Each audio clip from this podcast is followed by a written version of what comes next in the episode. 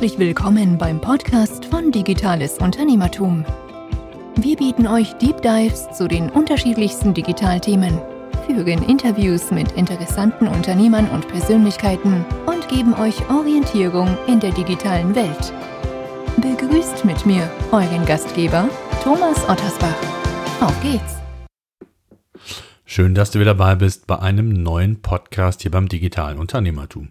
Bevor es mit dem Podcast weitergeht, möchte ich euch die Content Suite von PageRangers kurz vorstellen. Mit der Content Suite kannst du datengestützt die perfekten Textinhalte für deine Zielgruppe und insbesondere für Google produzieren. In einem mehrstufigen Setup-Prozess werden verschiedene Recherche- und Benchmark-Analysen für dich umgesetzt, die später im Briefing für die eigentliche Textproduktion dann zur Verfügung stehen und im eigens entwickelten Editor in Echtzeit Hilfestellungen gegeben werden, damit auch du dein Content-Ziel effizient und zielführend erreichen kannst und mehr organische Besucher für deine Webseite begeistern kannst. Wenn auch du die richtigen Textinhalte produzieren oder bestehende Inhalte optimieren möchtest, schau dir einfach die Content Suite näher an und lasse dir den Workflow für mehr Sichtbarkeit bei Google kostenlos und völlig unverbindlich aufzeigen. Bei Interesse einfach digitales-unternehmertum.de slash content im Browser eingeben und das Formular ausfüllen und schon wirst du in Kürze die Content Suite kennenlernen. Viel Spaß! Normalerweise spreche ich ja hier im Podcast nahezu ausschließlich über digitale Themen. Ich ermahne häufig im Podcast, dass man sich als Unternehmen in die digitale Welt begeben muss, um für die Zukunft gewappnet und letztendlich auch wettbewerbsfähig zu sein. Seit der Corona-Pandemie hat sich auch hier im Business ja viel verändert und viele Unternehmen sind gezwungen worden, sich digitaler aufzustellen. Mitarbeiter wurden ins Homeoffice geschickt, Online-Meetings gehören ja zum Alltag vieler Unternehmen und alle Parteien im Unternehmen mussten sich letztendlich umstellen, teilweise auch mit drastischen Veränderungen diese Situation meistern. Insgesamt leben wir in einer Gesellschaft, wo Schnelligkeit, Hektik, Stress und auch Druck zum Alltag für viele Menschen dazugehört. Wir sind ständig am Smartphone, Laptop oder auch Tablet unterwegs bzw. sind entsprechend erreichbar. WhatsApp, Slack und Co bestimmen unser digitales Handeln und unsere Kommunikation auch im Businessalltag sehr häufig. Um einfach mal Energie aufzutanken und Abstand zu nehmen, kann eine Auszeit hilfreich sein. Das gelingt natürlich vielen Unternehmern nicht so in dem Maße, wie es vielleicht notwendig und wünschenswert wäre. Digital Detox oder das digitale Entgiften, wie man auch sagt, ist hier eine Möglichkeit, wie man bewusst ja, Stress reduzieren kann und sich aus dem digitalen Alltag in Anführungszeichen zumindest mal punktuell entziehen kann.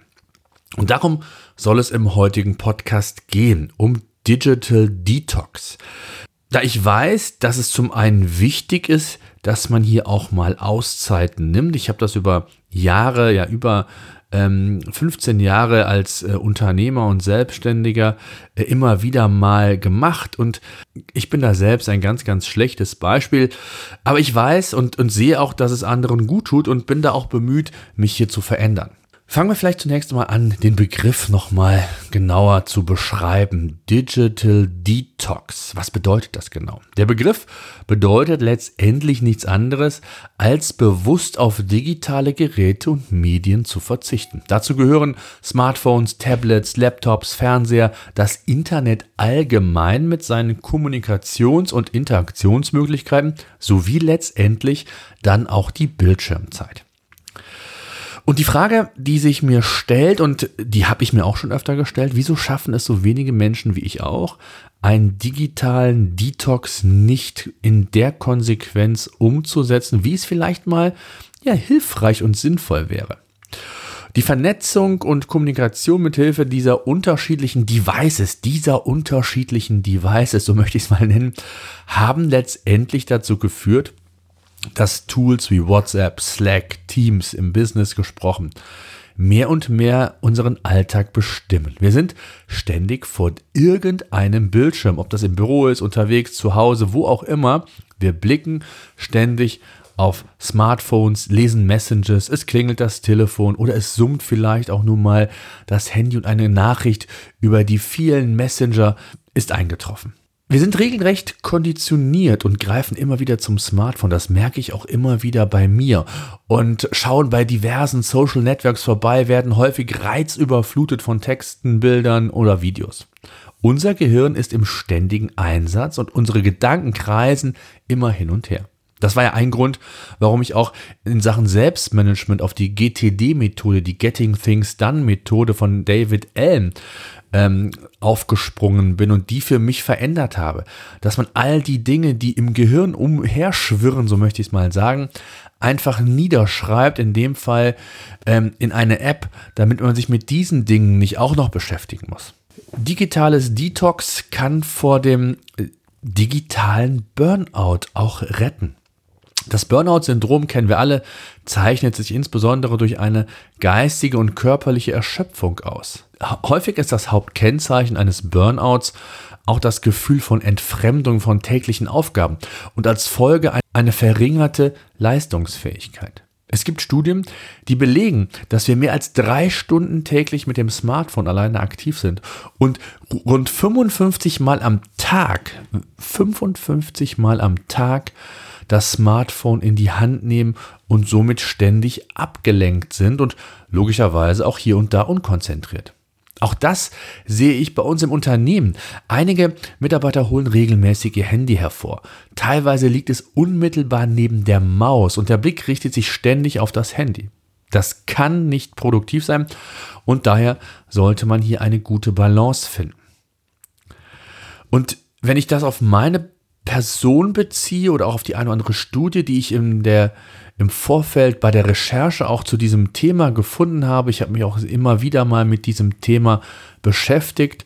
Digital Detoxen geht, kann nicht jeder und man kann es auch nicht 100 Prozent. Aber als Unternehmer und Gesellschafter von mehreren Unternehmen weiß ich, wie schwer es ist, mal abzuschalten und sich digital zu entgiften.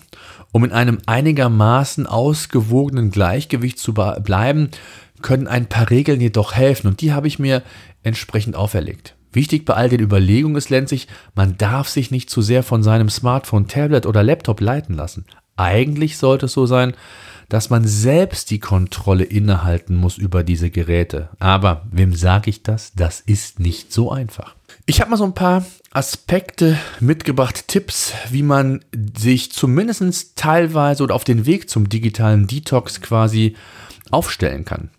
Und zwar möchte ich mit dem ersten Punkt mal anfangen, dass man bestimmte Bereiche und in, in bestimmten Situationen einfach sich von digitalen Gedanken frei hält und Geräten. Zunächst einmal klar, der Job ist wichtig, der ist notwendig. Gerade ich als in Anführungszeichen Unternehmer in der digitalen Welt bin ständig mit diesen Thematiken konfrontiert. Das digitale Leben hat aber nicht nur den, ich sag mal, geschäftlichen oder Business-Alltag eingenommen, sondern ist auch mittlerweile in den privaten Alltag übergegangen. Gerade wenn man tagsüber viel in der digitalen Welt zu Hause ist, sollte man sich konkret Auszeiten nehmen so gemütlich es ist, im Schlafzimmer mit dem Handy noch Messenger-Nachrichten ähm, zu lesen oder im Bett zu arbeiten, Klammer auf, da kann ich ein Lied von singen, Klammer zu. Auch die Glotze gehört im Grunde dazu und ist auch ein Teil, der hinterfragt werden sollte. Es kann hilfreich sein, die digitalen Geräte einfach mal aus dem Schlafzimmer zu verbannen oder nur in Maßen zu nutzen. Ich selbst bin hier, ich habe es schon gesagt, kein gutes Beispiel. Da ich selbst im Bett sehr häufig arbeite und mich auch parallel vom Fernseher immer wieder berieseln lasse. Verschiedene Studien zeigen, dass das eigentlich nicht gut und dass ohne die digitalen Geräte der Schlaf wesentlich erholsamer ist. Es blinkt nichts, keine Nachrichten ertönen und auch sonst gibt es hier und da ähm, Dinge, die vielleicht nicht gut sind. Ich will es so machen. Wir haben jetzt entschieden, dass wir auch unsere Handys nicht mehr ins Schlafzimmer nehmen, haben uns einen Wecker gekauft, einen digitalen Wecker, wollen die Handys aus dem Schlafzimmer verbannen. Ein erster Schritt. Mal sehen, wie lange meine Frau und ich das aushalten und ähm, ja, wie das Ganze sich anfühlt. Dann ein nächster Tipp. Mails und Messages nur ein paar Mal am Tag prüfen. Ich habe bewusst nicht gesagt, nur einmal am Tag prüfen, weil ich glaube, die meisten würden es nicht hinkriegen. Aber so ein, zweimal am Tag vielleicht nur das Handy zu nehmen, ähm, Slack-Nachrichten zu prüfen, E-Mails zu prüfen, ähm, das sollte eigentlich drin sein. Man muss nicht wirklich per Handy permanent erreichbar sein, insbesondere nach Feierabend nicht.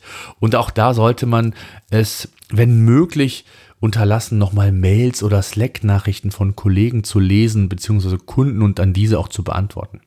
Man fühlt sich häufig einfach verpflichtet und das ist natürlich insbesondere heutzutage im Homeoffice nochmal eine ganz andere Geschichte und da sollte man aufpassen. Ein Tipp, der mir auch generell bei meinem Selbstmanagement bzw. bei meinem produktiveren Arbeiten geholfen hat, lass dich nicht immer ablenken und checke deine E-Mails nur ein bis zweimal am Tag.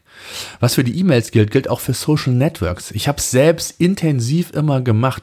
Dann kam da eine Message rein, dann kam da eine, eine eine E-Mail rein, dann wurde geantwortet, dann kam direkt die Rückantwort, dann ist auf Social Media eine Diskussion losgegangen, hat man das gemacht, dann kam da wieder ein Hinweis. Das heißt, man ist tagtäglich einfach zu sehr mit Nebenkriegsschauplätzen teilweise behaftet und kann sich gar nicht mehr so richtig auf das Wesentliche konzentrieren. Im Büro schaue ich daher morgens direkt in die E-Mails, wenn ich ins Büro komme. Dann arbeite ich erstmal die wichtigen Aufgaben ab und schaue in der Mittagspause nochmal, ob es wirklich wichtige E-Mails oder Nachrichten gibt. Gerade wenn man Slack oder Teams als Kommunikationslösung im Unternehmen einsetzt, lässt, sich sehr, lässt man sich sehr schnell von Nachrichten oder Dialogen, die auch Kollegen zum Teil in den Channels führen, ablenken. Und das ist einfach nicht produktiv und zielführend. Und sollte wirklich etwas Wichtiges sein, dann könnten Kollegen, Partner, Kunden, wer auch immer anrufen oder wenn ein Kollege im Büro nebenan sitzt, auch mal persönlich vorbeikommen. Also hier gilt es, das gesunde Mittelmaß zu finden, was gar nicht so einfach ist. Und da helfen Regeln. Das ist ähm, das, was ich zumindest aus meinen, ich nenne es mal so, Versuchen gelernt habe. Ich habe es eben schon mal angedeutet, nimm die Arbeit nicht mit in den Feierabend, ist der nächste Tipp. Bewusst Feierabend machen ist gerade in der heutigen Zeit, wo dieses Verschmelzen von Arbeit und Privat nicht immer ganz einfach ist, extrem wichtig. Ich weiß, dass es schwierig ist, aber man sollte hier einen Cut wirklich ziehen.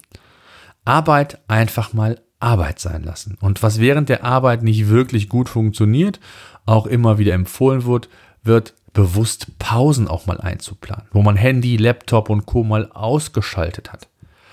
Sowas funktioniert nach der Arbeit oder am Wochenende zugegebenermaßen wesentlich einfacher und leichter und kann auch eine Form des digitalen Detoxings sein, zumindest mal ein erster Anfang.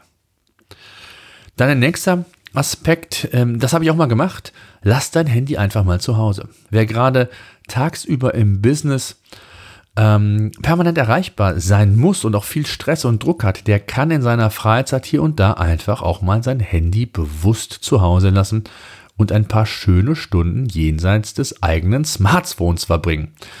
Sowas kann sich, und das spreche ich aus Erfahrung, zunächst mal ungewohnt anfühlen, aber irgendwie spürt man eine Art auch befreiendes Gefühl. Wer einen zusätzlichen Anreiz vielleicht sogar benötigt, es gibt eine App namens Forest. Ja, den Link und alle anderen Links auch findet ihr in der Video, in der, in der Podcast-Beschreibung, beziehungsweise auch bei uns in dem entsprechenden Artikel. Die App pflanzt Bäume. Zunächst auf eurem Handy, immer dann, wenn ihr es als Nutzer schafft, euer Handy für eine längere Zeit mal nicht zu nutzen. Aber die Macher pflanzen die äh, Bäume nicht nur auf eurem Bildschirm, sondern auch in der realen Welt. Das heißt, ihr tut sogar noch was Gutes, wenn ihr mal am Wochenende hier und da euer Handy einfach mal liegen lasst. Tja, dann ein nächster Tipp.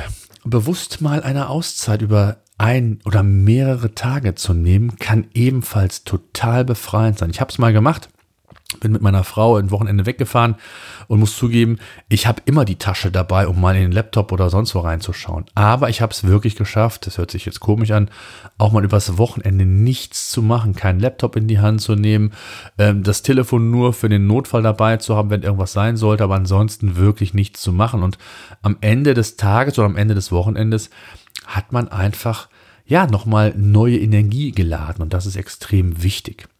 Und es gibt auch eine Plattform, Digital Detox Destination. Wie gesagt, den Link findet ihr in den Show Notes wo die Gründerinnen sich bewusst an Geschäftsleute oder eben gestresste Personen aus dem Berufsalltag richten. Die Plattform bietet eine Liste von Unterkünften, die letztlich für, ein Handy, für eine handyfreie Zone sorgen. Und das sogar international. Ich glaube, es sind 50 oder 80 Destinationen, wenn man so will, weltweit, die da aufgeführt sind. Angefangen von einer Design Lodge in den Südtiroler Alpen, ein Kloster in Italien oder auch ein Baumhaus in Hessen. Und sehr schön fand ich die Mission, die auf der Plattform angezeigt wurde. Bye bye Bildschirm. Wir zeigen euch die schönsten Offline-Destinationen der Welt. Das sagt doch schon alles und ist doch auch eine Möglichkeit, einfach mal ja, sich zu zwingen, sich digital zu entgiften und das in einer digitalen Welt kann sicherlich ebenfalls mal sinnvoll sein. Und ich bin und das ist ein Ziel zumindest für 2021, dass ich sowas mal, sofern wir das auf, äh, in, in, in Corona-Zeiten irgendwann mal wieder machen dürfen, auch mal ausprobieren möchte. Und in dem Zuge, ähm, wenn man es zum Beispiel nicht für eine längere Zeit schafft, ein Wochenende oder sogar eine Woche, dann gönne dir mal einen kompletten Offline-Tag. Sich bewusst mal zurückzulehnen, offline ein, sich einen Tag in der Woche zu gönnen, kann ebenfalls ein erster Schritt sein und schon befreiend wirken. Ich habe es eben schon mal gesagt. Hier bietet sich natürlich ein Tag am Wochenende an und verbringe einfach deine Zeit mit Familie, Kindern, Freunden und denke mal nicht an Arbeit. Also auf jeden Fall ein relevanter Tipp. Dann Hotels ohne WLAN. Ich habe das lange überlegt, ob ich diesen Punkt reinnehmen soll, weil ich äh, bin eigentlich genau das Gegenteil, wie viele andere auch, die den Podcast hier sicherlich hören. Wenn ich ein Hotel habe, ich habe es eben auch mit dem, mit dem, mit meinen Erfahrungen im Schwarzwald ja schon gesagt, brauche ich erst recht ein Hotel, das WLAN hat, damit ich hier und da auch mal was gucken kann, äh, überprüfen kann, vielleicht auch arbeiten kann. Und ich weiß, dass das für viele also ein absolutes No-Go ist. Aber wenn man irgendwann noch mal nach Corona auf Geschäftsreise sein soll, dann sucht euch doch einfach mal bewusst ein Hotel ohne WLAN. Und ähm, ihr werdet sehen, ihr werdet bewusst ein wenig mehr Freiraum verspüren. Und ähm, auch das kann zumindest dazu führen, dass man sich mal so ein wenig herunterschraubt und ja digital ab und an mal entgiftet. Eine weitere Möglichkeit sind sogenannte Dump Phones. Ich weiß nicht, ob ihr da schon mal von gehört habt. Das iPhone ist ja im Jahr 2007, glaube ich, als die Revolution, das muss man sagen, der mobilen Erreichbarkeit ähm, herausgekommen und hat das Thema Erreichbarkeit, Interaktion auf eine völlig neue Ebene gebracht. Ähm, damals waren es die die WAP-Handys, die aber Ewigkeiten dauerten und auch von der Benutzerfreundlichkeit, Navigation alles andere als gut waren. Mehr als zehn Jahre später, nach den iPhones, kommen jetzt hier und da bewusst Hersteller und somit Handys auf den Markt, die sich nicht Smartphones in dem Sinne nennen, sondern Dumphones. Und Dumbphones charakterisieren sich letztlich dadurch, das sind Mobiltelefone, die weit weniger Funktionen haben als die Smartphones der heutigen Generation. Also ähm, man könnte solche Telefone eben nutzen, wo man mit telefonieren und vielleicht mal eine SMS schreiben kann. Da gibt es natürlich unterschiedliche ähm, Tiefen, hätte ich bald gesagt, Funktionen bei den jeweiligen Herstellern. Ich habe mal eine Liste von äh, Dumbphones ähm, mit in die Show Notes gepackt. Auch den Link könnt ihr euch gerne mal anschauen. Tja, ähm, was meine Erfahrung mit dem digitalen Detox angeht, ich habe es ja schon so ein bisschen hier und da durchläuten lassen. Ich arbeite in der digitalen Welt und bin seit über einem Jahrzehnt in der Branche tätig. Als Unternehmer ist es mir zudem recht schwer gefallen, mal nicht erreichbar zu sein und ohne ständig auch mal links und rechts zu schauen, brauche ich in der Regel ein Handy, ein Laptop, ein Tablet, was auch immer. Auch wenn Mitarbeiter äh, was haben und anrufen, dann will ich erreichbar sein. Erst heute hat mich ein Mitarbeiter und es ist Samstag um, ich weiß gar nicht, 10, 11, 12 Uhr angerufen, hatte noch eine Frage. Also am Wochenende mal den Laptop oder Smartphone einfach liegen lassen, das geht immer besser bei mir, wenngleich auch nicht jedes Wochenende. Und auch mal im Urlaub den Laptop zu Hause zu lassen und für Notfälle das iPad nur mitzunehmen, habe ich schon von berichtet. Das ist für mich schon ein Fortschritt. Und ich versuche auch, gerade wenn wir auch in längeren Urlauben sind, ähm, das dann wirklich auf den Abend vielleicht nur zu reduzieren, wenn alle schon schlafen. Ansonsten komme ich da mittlerweile ganz gut mit klar. Tja, und dann habe ich noch eine Studie entdeckt, dass die Mehrheit es nicht schafft, sich digital zu entgiften. Und da gehöre ich natürlich auch zu. Wenngleich aber immer mehr auch ähm, sich Zeit nehmen wollen, es planen. Und ähm, die, die Studie ist von 2019 und ich glaube, dass man aus der Business-Perspektive sogar noch ganz andere Kennzahlen hier herausfiltern müsste. Ähm, dass noch weniger bereit sind, vielleicht zu detoxen. Die Frage ist auch, ob es überhaupt geht. Den Königsweg, den wird es sowieso nicht geben. Und je nach Persönlichkeit, Karrierestatus, Engagement, Situation, auch Alter spielt eine Rolle, äh, wird es immer unterschiedliche Herangehensweisen mit dem Thema geben. Ja, also ein Junger, gerade von der Uni, der ist hochmotiviert, hat volle Energie. Warum sollte der am, am Wochenende oder wann auch immer sich detoxen? Auf der anderen Seite wird die Generation ja auch damit groß. Das heißt, sie versuchen, sich digital fortzubilden, versuchen die, die digitalen Werkzeuge in ihren Alltag so einzubauen, dass sie damit ja, ja klarkommen beziehungsweise nichts anderes kennen. Also von daher nochmal eine ganz andere Geschichte. Ich denke aber, viel wichtiger in dem Zusammenhang ist, dass man sich immer wieder gezielt kleinere Auszeiten gönnt. Wer es also nicht hundertprozentig schafft, so wie ich auch, äh, für den ist das zumindest ein Anfang. Ob das pro Tag mal ein paar Stunden sind, ohne E-Mails beispielsweise oder ohne Slack, WhatsApp, was auch immer, oder am Wochenende beziehungsweise im Urlaub. Ich glaube, das ist das Erfolgsgeheimnis beziehungsweise die Disziplin sollte man aufbringen und es einfach mal machen und sehen, was das Ergebnis ist, wie man sich fühlt und so weiter und so fort. Digitales Detoxing ist schwierig, wenngleich auch befreiend und eine tolle Möglichkeit, den Energietank wieder zu füllen. Ich habe es gesagt. Und was mich in dem Zusammenhang interessieren würde, wie ihr mit dem Thema letztendlich umgebt. Habt ihr schon mal eine digitale Entgiftung hinter euch oder wie sieht das Thema, wie seht ihr das Thema insgesamt?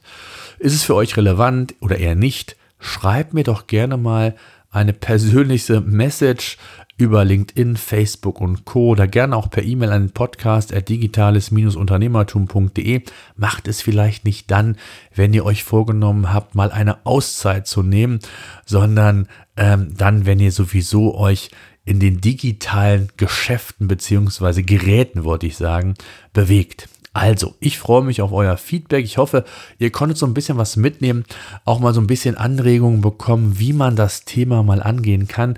Ich weiß, das neue Jahr steht bevor. Viele von euch werden sich vielleicht sogar ähm, die ein oder anderen guten Vorsätze mit ins neue Jahr nehmen wollen. Vielleicht ist das Thema digitales Detox ja auch eins.